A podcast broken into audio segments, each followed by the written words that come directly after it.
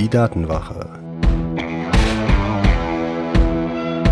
Der Podcast für Sicherheit und Privatsphäre im Internet.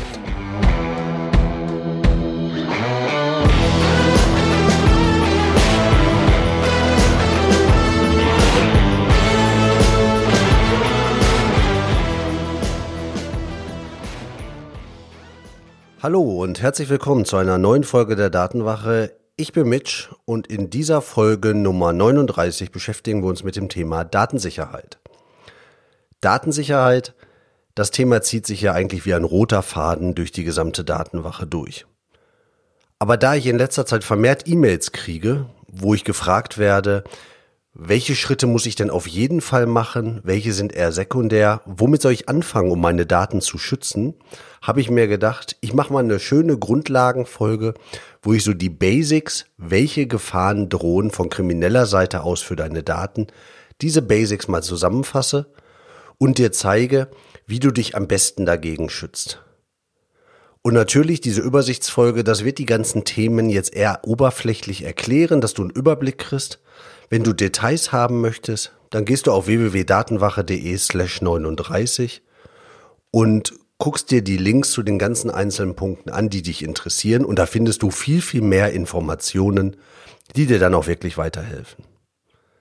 Das heißt, im Folgenden werden wir uns jetzt mal anschauen, warum interessieren sich Kriminelle überhaupt für deine Daten?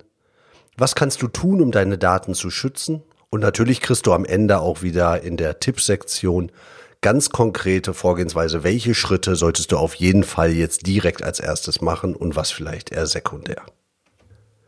Wenn Kriminelle sich im Netz in Sachen Cyberkriminalität austoben, dann geht es im Wesentlichen immer um drei Themen. Zugang, Daten, Geld. Also am Ende will jemand Zugang erlangen zu Themen, zu Daten, zu denen er normalerweise keinen Zugang hat. Er möchte halt Daten gewinnen, um die später zu Geld zu machen. Oder halt tatsächlich direkt Geld abgreifen, Konten leer räumen, auf fremde Konten einkaufen. Aber natürlich geht alles am Ende nur in eine Richtung, nämlich darum, oder dahin, dass der Kriminelle Geld mit diesen Daten gewinnen möchte.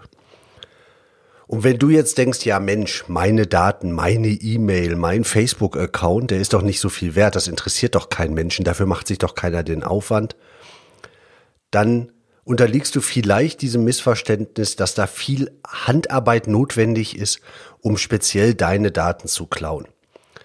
Aber da sitzen Kriminelle halt nicht Tage und Wochen lang davor und versuchen sich genau in dein Konto einzuloggen, außer du bist jetzt wirklich ein sehr, sehr interessantes Opfer, sondern vieles läuft halt automatisch. Da werden große Computersysteme geknackt von irgendwelchen Anbietern und diese Daten werden dann ganz systematisch und ganz automatisiert ausgewertet und zum Verkauf angeboten. Und dann sind auch schon die kleinsten und vielleicht fast unbedeutendsten Accounts im Darknet für ein paar Euro zu kaufen. Und das kann dann auch dein Facebook-Account oder dein PayPal-Account sein. Und die Accounts werden natürlich umso wertvoller, je mehr Kohle dahinter steckt.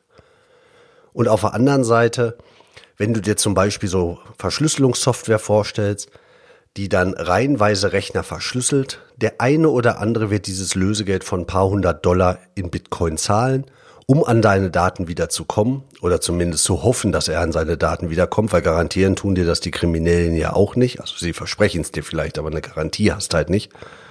Und am Ende des Tages Viele Accounts wurde ein paar Euro für Christ oder viele Accounts wurde jeweils ein paar hundert Dollar für Christ.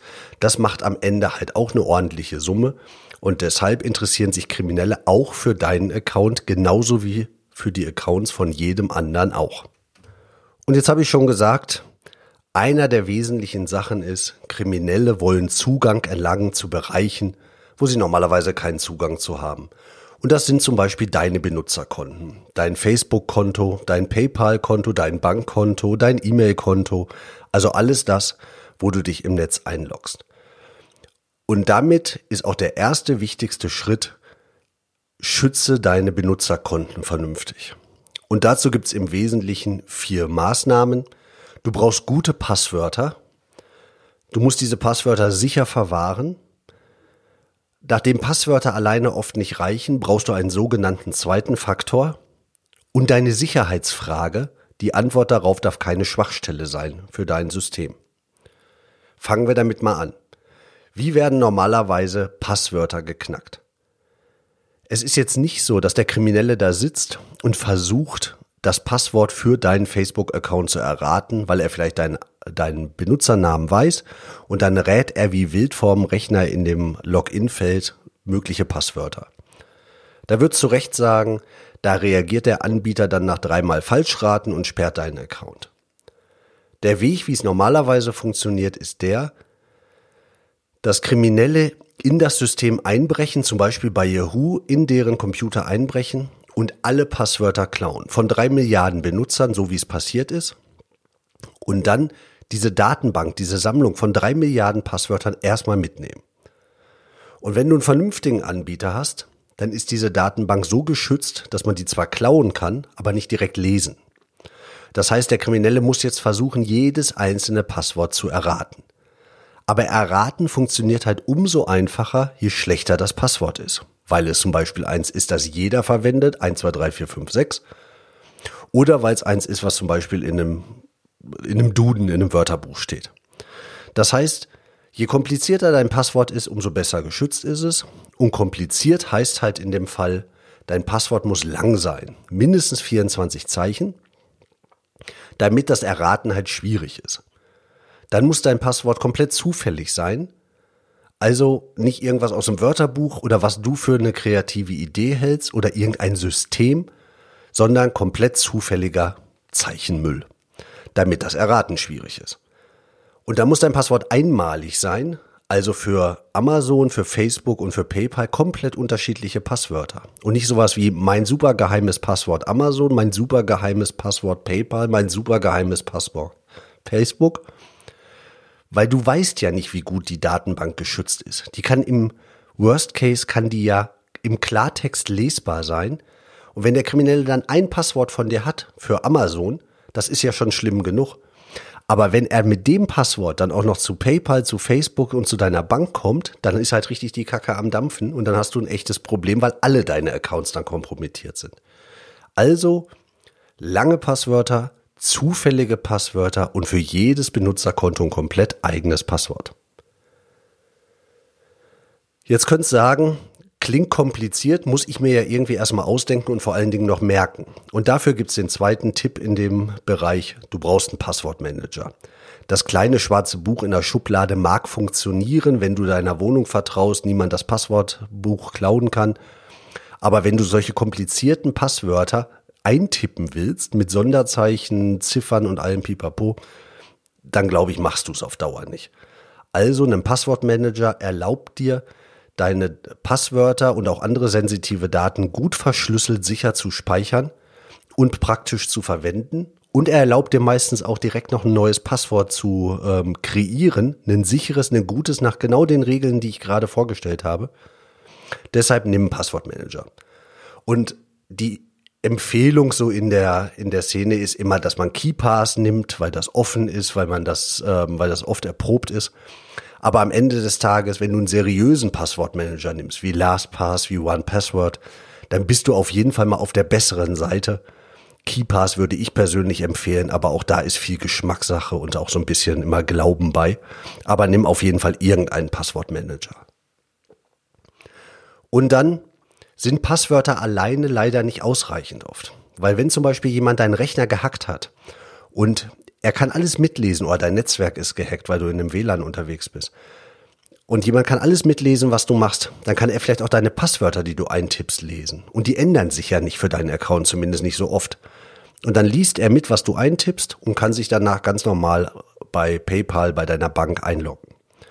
Wenn jetzt aber wie bei einer Überweisung bei der Bank du dich zwar einloggen kannst, aber wenn du Geld verschicken willst, fragt dich deine Bank nochmal nach einer TAN und schickt die dir via SMS auf dein Handy.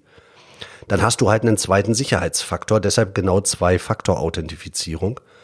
Denn du musst dann nicht nur ein Geheimnis wissen, dein Passwort, sondern du musst auch noch ein Geheimnis im Prinzip haben. Und zwar physisch dein Handy, um diese SMS zu empfangen. Und das macht den Angriff ungleich schwerer, denn selbst wenn dir dein Passwort geklaut wurde, dein Handy wurde dir hoffentlich nicht im selben Atemzug geklaut, sodass du immer noch eine Sicherheitsschicht hast. Wo das geht, richte das ein. Viele Anbieter, E-Mail-Accounts, Banken, ähm, Shopping-Anbieter, soziale Medien bieten sowas an. Solltest du auf jeden Fall nutzen. Und ganz wichtig bei deinen Zugängen, bau dir keine Hintertüren ein. Viele Anbieter ermöglichen es mit einer Sicherheitsfrage, all die Sicherheitsmaßnahmen wie Passwörter, zweiten Faktor zu umgehen. Und diese Sicherheitsfrage ist dann oft sowas wie, wie hieß dein erstes Haustier? Wenn du da jetzt als Antwort Puschel eingibst, dann ist das unter Umständen schon mal sehr leicht zu erraten. Wenn jetzt dein Facebook-Profil vor lauter Fotos mit dir und Puschel und noch am besten dem Spitznamen deines Haustiers da drunter strotzt, dann ist das nach wenig Recherche einfach trivial. Aber es ist dem System, dem Anbieter komplett egal, wie dein erstes Haustier hieß. Du musst da nicht Puschel eintragen, weil es die Wahrheit wäre. Du kannst da auch XY drei Fragezeichen, was weiß ich, eintragen. Das ist auch okay, musst dir halt merken. Aber dafür hast du einen Passwortmanager. Da kannst du auch solche Informationen speichern. Und dann gibst du eine knackige Antwort auf diese Frage, was ist dein erstes Haustier? Wenn es das überhaupt sein muss, dann denkst du dir halt was aus, genauso wie ein Passwort, zufällig, einmalig, lang. Speicherst das in deinem Passwortmanager und wenn du jemals in die Verlegenheit kommst, dann trägst du das da ein und nicht Puschel, dann hast du keine Hintertür.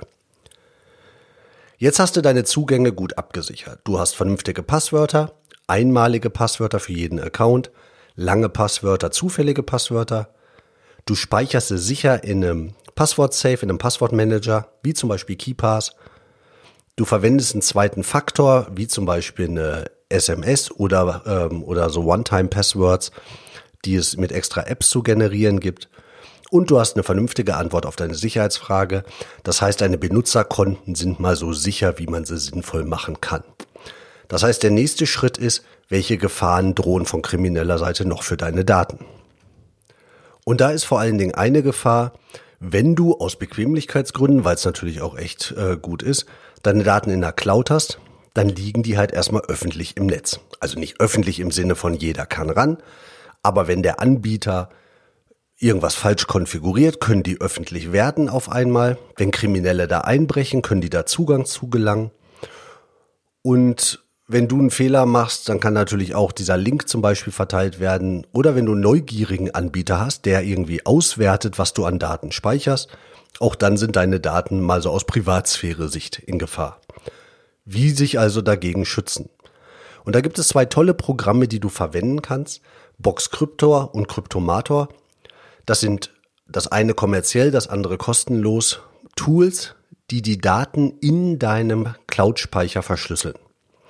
Das heißt, du kannst ganz normal zum Beispiel deine Dropbox verwenden, um Daten auszutauschen. Aber bevor diese Daten da reingehen, muss halt du dein Passwort eingeben, dein extra Passwort für diesen Online-Speicher, um die Daten so zu verschlüsseln, dass niemand anders was damit anfangen kann.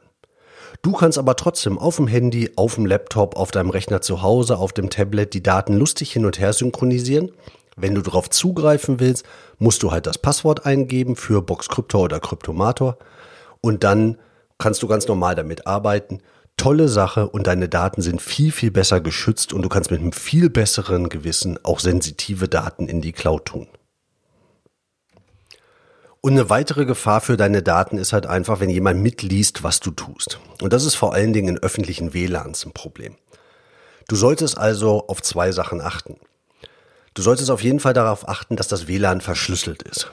Ein Anzeichen dafür ist typischerweise, du musst ein Passwort eingeben, um in dieses WLAN zu gelangen.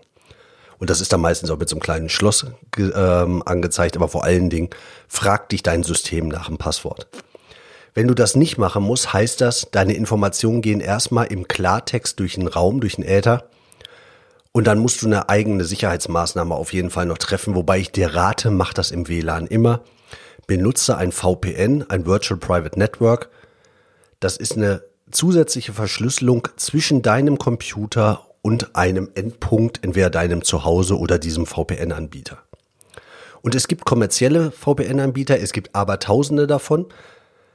Ganz wichtig, nimm keinen kostenlosen. Das ist wirklich alles nur dafür ausgerichtet, um deine Daten abzusaugen. Bezahl auf jeden Fall dafür und wenn du einen nimmst, Mulvat ist eine gute Empfehlung immer gewesen. Oder du machst einen VPN-Dienst dir zu Hause auf deiner Fritzbox und kannst es dann kostenlos nutzen. Auch dazu findest du mehr Informationen auf der Datenwache. Aber wenn du im WLAN unterwegs bist, solltest du auf jeden Fall einen VPN benutzen. Wenn das aus irgendeinem Grund nicht geht, schau auf jeden Fall, dass das WLAN verschlüsselt ist, weil sonst ist das wirklich riskant. Jetzt haben wir uns schon mal zwei Punkte angeschaut, wie du deine Daten schützen kannst. Du kannst deine Zugänge schützen durch vernünftige Passwörter, zweiten Faktor und Sicherheitsfragen. Und du kannst deine Daten schützen, indem du deine Cloud-Daten schützt und indem du im WLAN deine Informationen zusätzlich verschlüsselst, bevor sie gesendet werden.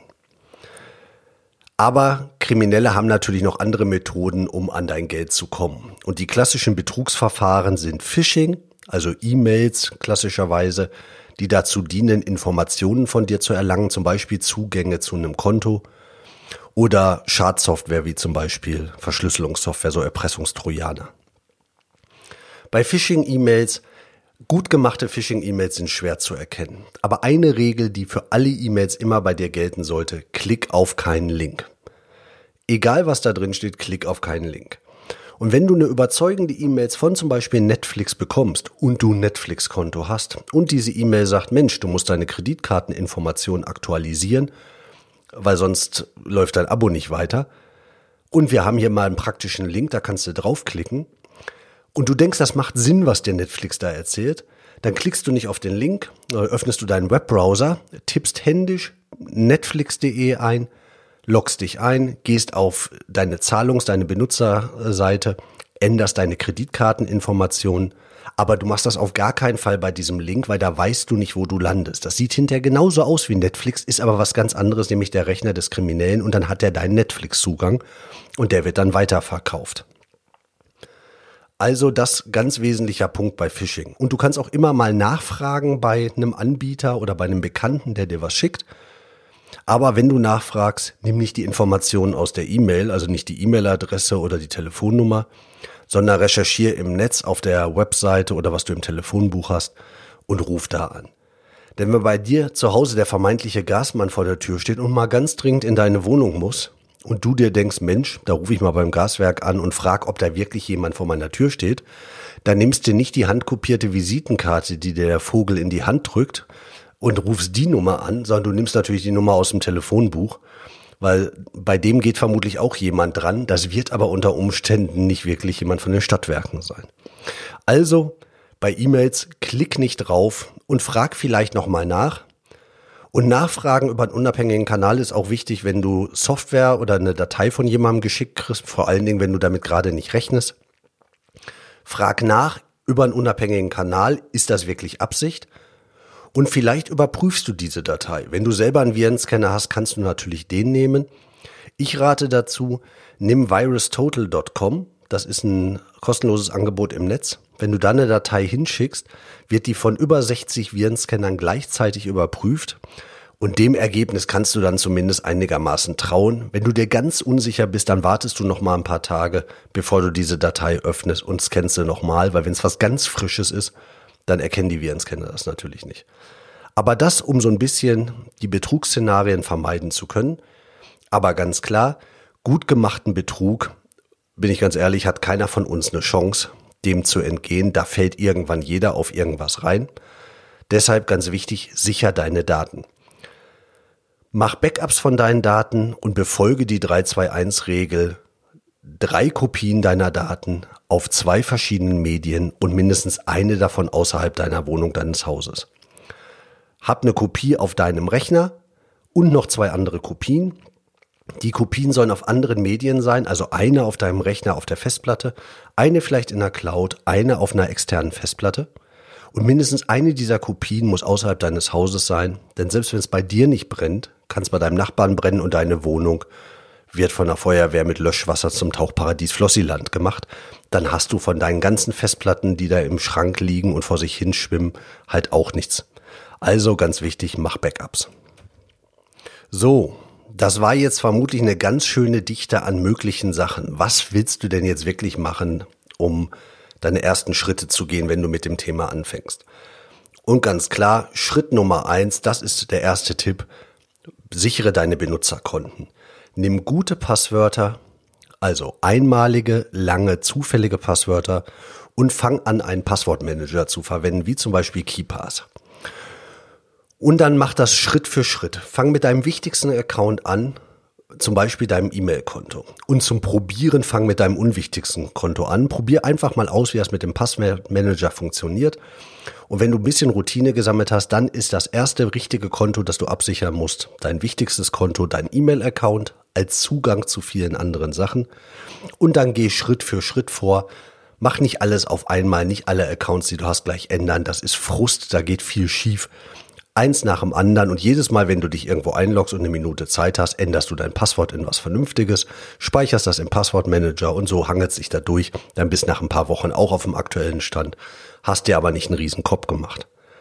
Und dann fang an, Backups zu machen. Wenn du jetzt noch keine regelmäßigen Backups machst, such mal nach einer, nach einer Backup-Software für dein System. Auch da gibt's auf der Datenwache ein paar Tipps. Und wenn du damit dann irgendwie warm geworden bist, mach auch mal ein Backup auf die erste externe Festplatte, mach das regelmäßig, guck, dass das Backup auch wirklich durchläuft. Und dann kommt irgendwann vielleicht eine zweite Festplatte hinzu, dann lagerst du die bei deiner Freundin, bei deinem Freund, bei Eltern, bei sonst wem. Das einfach ein bisschen auch Offside ist, aber alles Schritt für Schritt und mit Bedacht wichtig ist, du fängst erstmal an. Wenn du mehr Informationen wie diese haben möchtest, melde dich gerne bei der Datenwache unter www.datenwache.de slash newsletter zum zweiwöchentlichen Rundschreiben an. Kurze, knackige E-Mails, ein bisschen was gibt es Neues, was gibt es an neuen Tipps, was gibt es an neuen Gefahren, damit du dich schützen kannst, leicht verständlich, genau wie die Datenwache auch und vor allen Dingen seriös und kein, keine Werbung, keine, keine versteckte Werbung für irgendwelche komischen Anbieter, sondern nur Empfehlungen, hinter denen ich tatsächlich auch stehe und die ich selber benutze. Ich hoffe, die Folge hat dir gefallen. Es war viel Inhalt. Hör sie gegebenenfalls ein zweites Mal. Geh auf die Datenwache unter www.datenwache.de slash 39 und guck dir an, welche Informationen es zu dem Punkt, der dich interessiert, noch an Details gibt. Ich habe viel an Informationen da mittlerweile zusammengetragen. Und wenn du Fragen hast, melde dich gerne an mitch.datenwache.de, auch mit Vorschlägen zu neuen Themen. Ich hoffe, es hat dir gefallen und ich freue mich, wenn wir uns in zwei Wochen wieder hören. Bis dahin, pass auf dich und deine Daten auf. Dein Mitch.